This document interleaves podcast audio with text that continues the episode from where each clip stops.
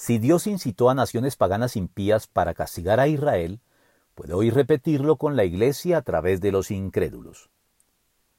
En su soberanía, Dios puede disciplinar a su pueblo recurriendo a pueblos paganos, cuya conducta sea eventualmente más impía e injusta que la de su propio pueblo, y ameritaría, por tanto, también medidas punitivas de su parte más urgentes y severas que las aplicadas a su propio pueblo.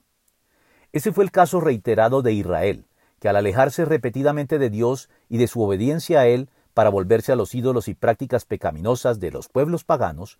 dio lugar de manera recurrente al juicio divino sobre la nación mediante la derrota y opresión sufrida a manos de imperios antiguos como los egipcios, los asirios, los babilónicos, los griegos y los romanos, a los que a su vez, después de servirse de ellos para tratar con su pueblo, también confrontó de manera sucesiva en su momento al propiciar el surgimiento de un nuevo poder político que asumía la supremacía del mundo antiguo relevando y pasándole providencial cuenta de cobro al imperio anterior por todas las atrocidades cometidas durante todo su periodo de hegemonía,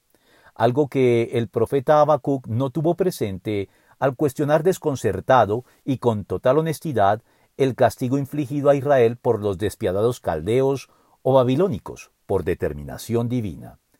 Estoy incitando a los caldeos, ese pueblo despiadado e impetuoso que recorre toda la tierra para apoderarse de territorios ajenos.